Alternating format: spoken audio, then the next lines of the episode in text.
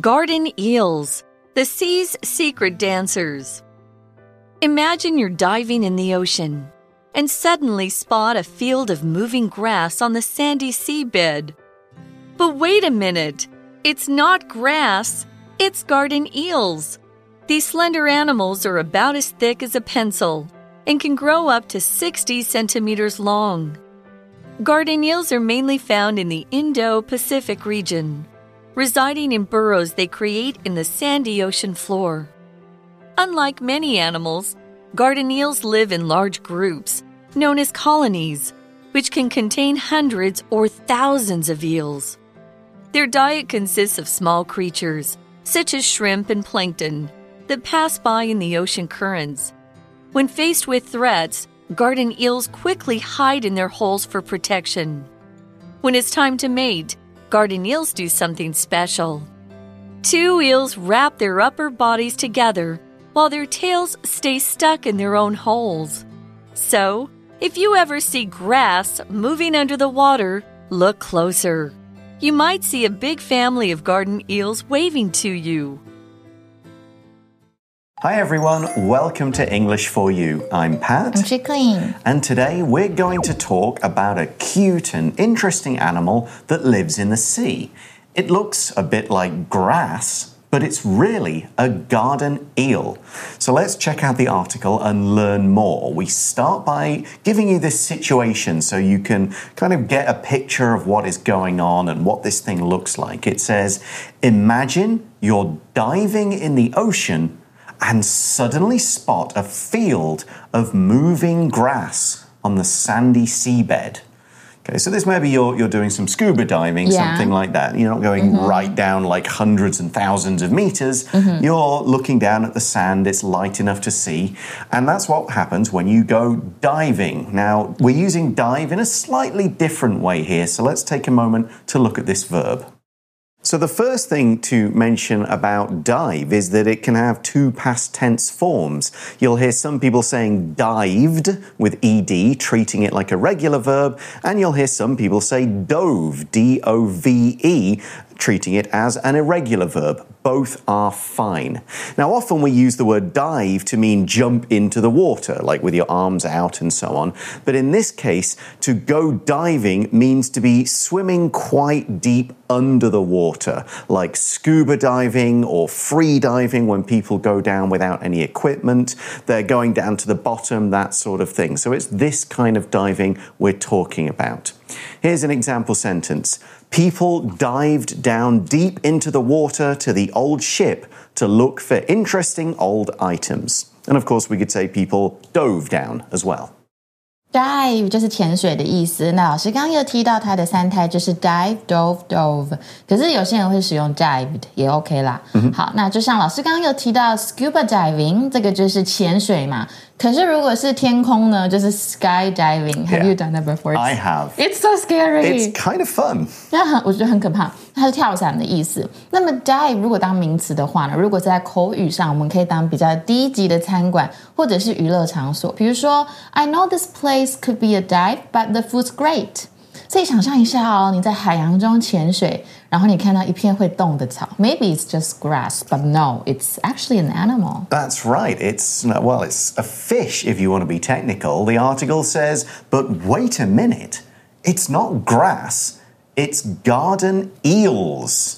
So now we have a bit of description about what these animals look like more specifically. It says these slender animals are about as thick as a pencil and can grow up to 60 centimeters long. So, you know, about sort of that, that sort of high but quite 呃， thin. 好高哦，其实蛮高的。I think it's quite long，好像 Yeah. 蛮蛮长的。OK，这边 eel 就是鳗鱼。 所以这个不是草哦，在动的这些不是草，它是花园鳗。那我们有看到 slender 这一个字，它就是细长，或你讲一个人很 slender，代表他很苗条的意思。它大约有铅笔这么粗，可以长到六十公分长哦。So, what do we learn about garden eels next? The article says garden eels are mainly found in the Indo Pacific region. So, that's sort of the Pacific Ocean, the Indian Ocean, around sort of the different sides of Asia, that kind of thing. We also see uh, residing in burrows they create in the sandy ocean floor. Oh. Couple of words to look at here. reside 这个字就是居住的意思，它是动词，so that's why people that live in a certain area we call them residents。 Yeah, that's the noun form. You reside somewhere, you're a resident. 那如果这边老师刚刚讲 burrow 这个字，它就是动物挖掘的地动物，就是地道。这个花园鳗呢，主要分布在哪里呢？在印度洋、太平洋地区，居住在这些沙质海底的洞穴中。 Okay, the article goes on and says unlike many animals, garden eels live in large groups known as colonies, which can contain hundreds or thousands of eels. So that sentence started with the pre- preposition unlike. Now, it just means not like, but we use it specifically to make a contrast. It's not a verb. You don't say, I unlike this thing. You use dislike. Unlike is a preposition, and you put the contrasting item after the preposition. So, unlike a, B does this. Mm -hmm. Unlike B, C does this, and so on. For example, unlike Jacqueline, I come from the UK. Because I come from Taiwan. Exactly. Mm-hmm. 嗯哼，那我们来看一下 unlike unlike 这个字在这边是介系词，它代表与什么东西不一样。说，可是呢，我们现在口语上常常说 unlike something，把它当动词哦，就是社群网站上面的按倒赞。所以，比如说你之前有按过一个人的好脸书专业赞好了，可是现在你不想看到他了，你 you can unlike it，就是不要去把它按倒赞的意思。所以，比如说 you can unlike his page if you don't want to see his post anymore。就像我们现在 Instagram，大家都是 follow 来 follow 去的嘛。那如果你想要退追一个人呢，一样就是 unfollow。So we said that unlike a lot of animals, garden eels live in colonies. So most animals will live in a you know small group on their own, you know, a largish maybe 30 or 40 kind of family, something like that. But a colony, this is a really large group of animals. You could also use it to refer to people, uh, specifically if they go over to another kind Yeah. of land and start living there. We definitely use it in science to talk about like cells, bacteria. There's a colony of these growing Oh, something. Um, but these, a colony of animals would live in the same area and they kind of almost behave like one large unit. I think a lot of fish do that. Yeah, a lot of fish. We call that a school. A really good example would be different insects. We talk about a colony of bees Oh, or yeah, ants, ants, yeah. and they're kind of, you know, one mind kind of controls everybody and sends them off to do those little things. You might say, for example, the farmer has a large colony of bees that help him grow crops and flowers. OK，所以 colony 这边是指动物或鸟类的群落。不过其实我们这个字一开始它有殖民地的意思，像 India was a British colony before。And pretty much everywhere else was. 真的，所以呢，跟许多动物不一样哦。花园鳗它大部分生活在大群体中，那它其中可以包含大概数百或数千条的鳗鱼哦。Okay, so we know that these garden eels live in great big groups, but they're also kind of stuck in the ground in their Oh. burrows, right? Yeah. So, what do they do for food? Well, the next sentence explains this. It says their diet consists of small creatures such as shrimp and plankton that pass by in the ocean currents. I hope they don't get hungry. I don't think they do. I mean, you know, great big blue whales eat plankton and they Yeah, don't go that's- hungry. 这边的 consist of something 就是由什么组成，所以我也可以讲 this book consists of nineteen chapters，就代表这个 book has nineteen chapters。 And it's so these sea, these grass, this garden eels, they eat different but very small creatures. The word creature is just used to mean some kind of animal of some sort. We're not being very specific. We're just talking about animals in general. Yeah. So we might say many creatures live in the woods outside the village. Could be birds, insects, mammals, frogs, whatever. It's just animals, creatures. So creature 是呃生物的意思，像老师刚刚讲，没有特别指什么生物，就是一个东西，一个生物。但是我们有一个片语叫 creature of habit，代表这个人就是很生活非常规律。 比如说，好，Emily，假如每天都早周晚上十点睡觉，你就可以说她是一个 creature of habit。比如说，Emily always goes to bed at ten. She's a creature of habit. Yeah, I'm kind of a creature of habit. I, Are I, you? I like my routines, they help me. I think that's really good because I'm I'm not. Okay, so one of the animals that the, these uh, garden eels would grab is shrimp, the other is plankton. Yeah, plankton 这个中文其实很蛮难的，它是浮游生物，就是那些小小。Sometimes you can even see them, right? No, they're, they're so small and they kind of float around in Yeah, yeah, yeah. clouds. But the idea is the garden eels kind of eat them as they pass by. Oh.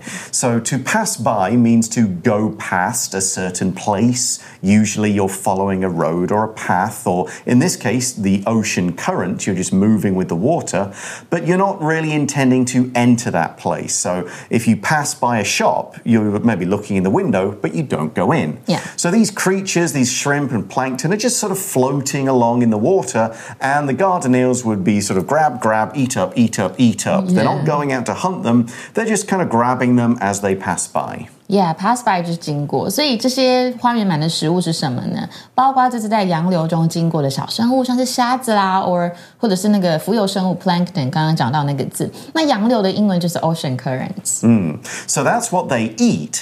But what about things that eat them? Well, what does grass do? It just kind of stands there. goodness. But these garden eels have got a better plan. The article says when faced with threats, garden eels quickly hide in their holes for protection. So Mm, they'll just kind of. Mm. drop right back into the ground. Let's look at the word threat. So, a threat could be something a person says, like, I'm going to get you, I'm going to hurt you. But here we mean a thing that can harm you, a thing that can damage you, spoil your plans, something like that. Okay, there's a, a threat of bad weather today, means there's bad weather that could happen. It's not certain, it's just a danger. For example, we could say COVID 19 was a threat to people's health, especially older and younger people's health. Threat 这个字就是威胁的意思，它是名词。所以如果你受到什么威胁呢，你就可以放一个 be 动词，然后 under threat of something。比如说，the railway is under threat of closure，就代表说，哎，可能铁路要被关、要倒闭了或关闭了。那么它的动词是什么呢？就是 threaten，它也是威胁的意思。比如说，the attacker threatened the people with a gun，嘣嘣嘣。 在面临威胁的时候，花园满要干嘛呢？他们就会迅速的躲回他们的洞里，这样他们就可以保护自己。 So, if some big fish that's going to eat them comes by, they duck in their burrows for protection. Protection is anything that keeps a person safe from harm. Now, you could use it to refer to objects that protect you, like a helmet, that's protection. It could mean places where you're safe. I went to this place for protection. It could be actions that you take to avoid harm or danger or trouble. So, oh, you should do this for protection, you know, make a difficult password for protection online, that kind of thing. For example, we could say, when you're in a car, you should wear a seatbelt for protection. Protection 就是保护嘛，那因为这些花花园满要保护自己，所以他们就是跑到洞里面。那它的动词就是 protect，so we can say to protect A from B，代表你要保护 A 免受于 B 的攻击，或者是免受于 B 的伤害。比如说，It's important to protect your skin from the harmful effects of the sun. So maybe you can wear sunscreen, or what else can we do? A hat, put on some clothes, Ah, stay in the okay. shade, all of that good stuff. Okay, so that's what they do to catch food, that's what they do to hide from trouble. What about when they need to make more garden eels? Oh. Well, the article says when it's time to mate, garden eels do something special. 哦、他们 I say. There's a nice dinner's glass of wine. I've no idea. 所以这个交配的时候，这边有一个字 mate，可它 but in the UK mate means friend, right? yeah, we'd say, all right, mate, how you going? That's that's you know a Yeah, friend. It's but over Australia here- as well. Mm, but like in or, uh, in our article, it's used as a verb，这个是 Yes, 交配的意 to 思。 mate, to make babies. Yeah，所以花园蛮会做一些很特别，是 like what？ Well, we see two eels wrap their upper bodies together while their tails stay stuck in their own holes. OK， Huh, all right. They don't want to be seen. No. OK，好，所以两条鳗鱼会做什么事情呢？上半身会裹在一起，可是它们的尾巴是一起留在沙洞里面的。That's really cute. Yeah. So the article finishes up by saying So if you ever see grass moving under the water, look closer. It could be a snake. 没有开玩笑。 could be. 所以如果你看到草呢在水下移动的时候，仔细观察一下哦，可能不是草。 Yeah, because as the article says, you might see a big family of garden eels waving to you. Hello，所以其实可能你看到这些会移动的草啊，它就是一大群花园的花花园鳗鱼，花园鳗。 对，Well, that is the end of our lesson about garden eels. So let's move on to our For You chat question, which is Have you ever seen any interesting animals in the ocean? What made them special to you? Not in person, definitely. No? you know, yeah, because I'm I'm. When you I'm don't go near the water? Ah. Yeah, I don't go into the water, but I see them on TV, and I'm, Okay. I'm really a big fan of like really, really, really giant squid. Oh, okay. And they look so cool. And They do. They do look pretty cool. Um, what have I seen in the in the water? In person, I remember we were in the Philippines and we saw some of those quite interesting urchins, the ah, ah, spiky ah, balls. They okay. were everywhere. But probably the most fun one. This was when I was a kid and I used to go to the seaside in the UK with a load of family and cousins. Uh-huh. So we were just in the water in the waves, mm-hmm. playing around, throwing a ball, and this dog came up to us, and we thought, oh, okay, the dog's in the water. He wants to play. And the dog kind of jumps out of the water. And we're like, What? it's got no legs. oh, really? That's not a dog. So That's a seal. oh my goodness. There's a seal like wanting to play with Oh, us. They're so cute. And we're all like, do seals bite? Do seals eat people? Let's get out of the water. Maybe we're, they- we're not sure Okay, because we never. You you imagine to see a seal in a zoo or something. You don't expect one to kind of be swimming around you, wow. interested in your ball. So we did we did kind of go away, but uh-huh. we because just because we had no idea what was going to. Was it happen. big? No, no, it was dog size. We oh thought it was a dog goodness, until we realised it was a seal. So that's my most interesting kind of ocean experience, and just because it was really unexpected, is what it was. okay, that is all the time we have for today. So thanks very much for watching. For English for You, I'm Pat, I'm Jacqueline. and we'll talk to you again soon. Bye bye. Bye. Vocabulary Review Dive. Carrie loves to dive into the ocean with her mask on so she can see under the water.